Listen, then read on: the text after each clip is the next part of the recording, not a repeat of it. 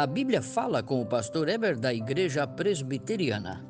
Em Lucas capítulo 8 e o verso 27, diz que eles se maravilharam do Senhor Jesus quando ele acalmou a tempestade. Então perguntaram: Quem é este? Quem é este que até os ventos e o mar lhe obedecem?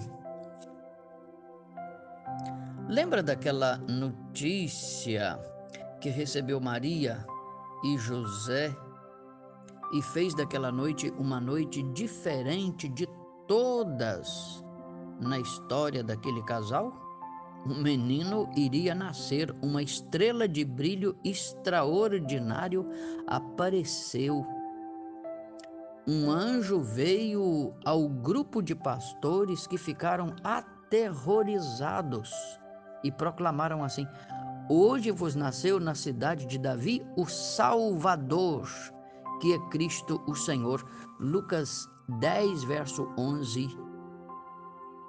O nome dele será Jesus, porque ele salvará o povo dos seus pecados. Mateus capítulo 1 e o verso 21. Então, quem é ele? Quem é ele?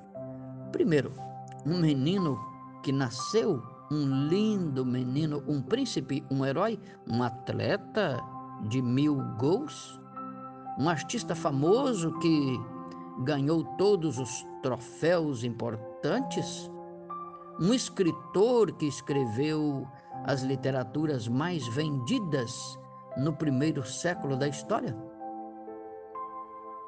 Quem é ele?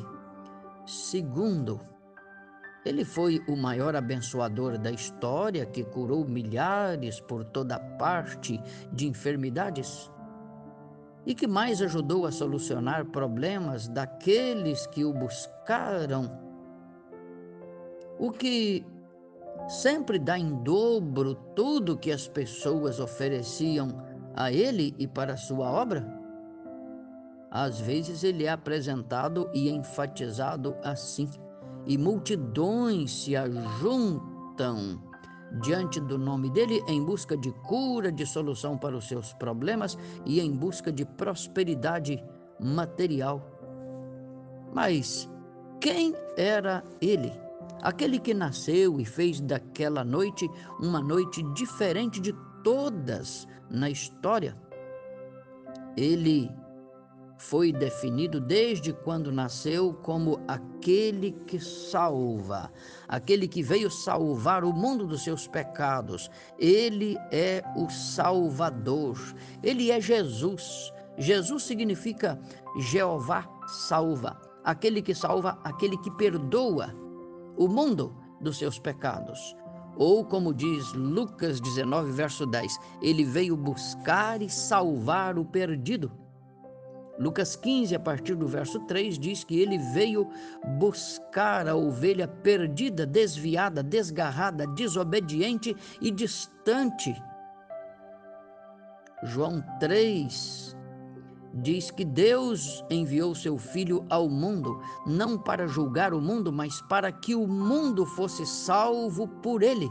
João 3, verso 17 isto é, estávamos mortos em, em nossos delitos e pecados, absolutamente sem esperança. E Jesus veio ao nosso encontro para nos salvar.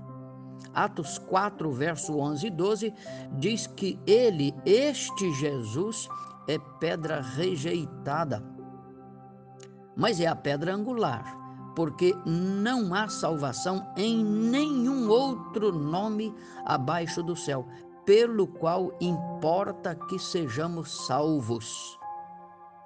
Em João capítulo 4 e o verso 42, diz dos samaritanos, convertidos pelo testemunho da mulher samaritana, eles disseram assim: Não é pelo que disseste que cremos, mas porque nós mesmos temos ouvido e sabemos que este é verdadeiramente o Salvador do mundo. Pois bem, esta foi a maior missão de Cristo salvar o mundo dos seus pecados.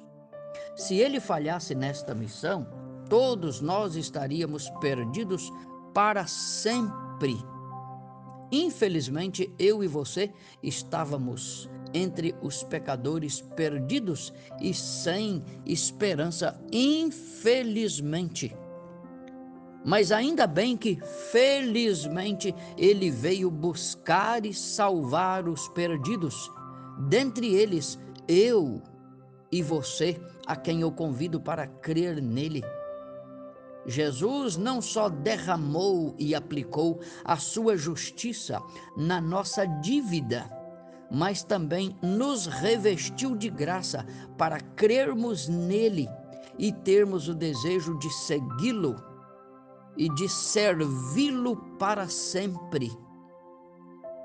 Uma das ricas e lindas ilustrações acerca da vinda dele e do que fez por nós foi ele mesmo que proclamou em João capítulo 10 e verso 11 Jesus disse: Eu sou o bom pastor que dá a vida pelas ovelhas.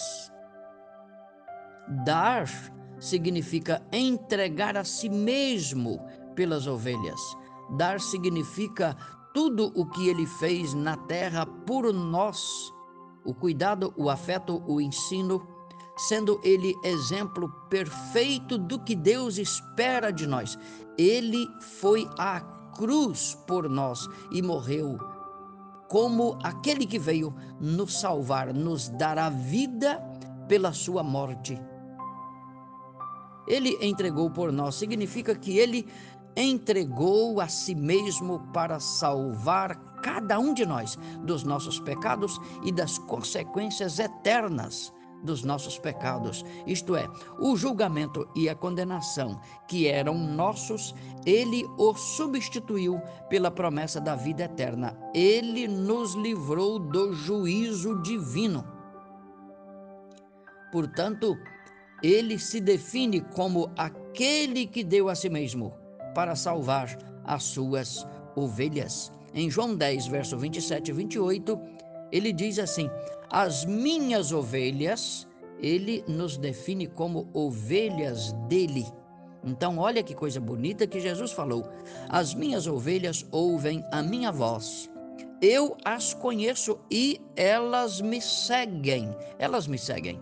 Eu lhes dou a vida eterna e jamais perecerão, e ninguém as arrebata da minha mão. Naquela época, as ovelhas de diferentes rebanhos costumavam ficar juntas nas colinas e nos vales, e eram até presas juntas no aprisco. Quando chegava a hora do pastor separar as suas ovelhas dos rebanhos dos outros pastores, ele tinha um chamado específico e as chamava com voz alta ou com uma canção. Cada rebanho ouvia a voz e o chamado do seu pastor e saía do meio dos outros rebanhos.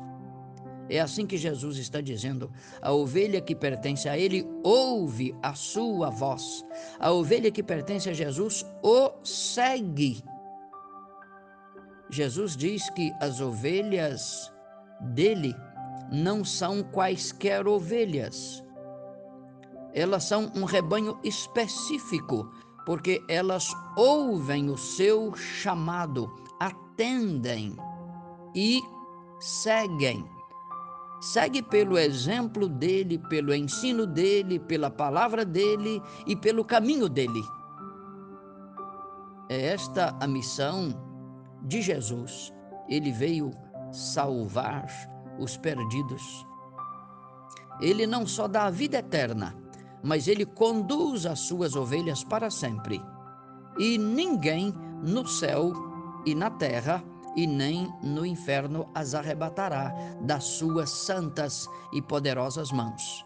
Ele veio salvar a ovelha, ele conduz a ovelha e ele guarda a ovelha do mundo mau.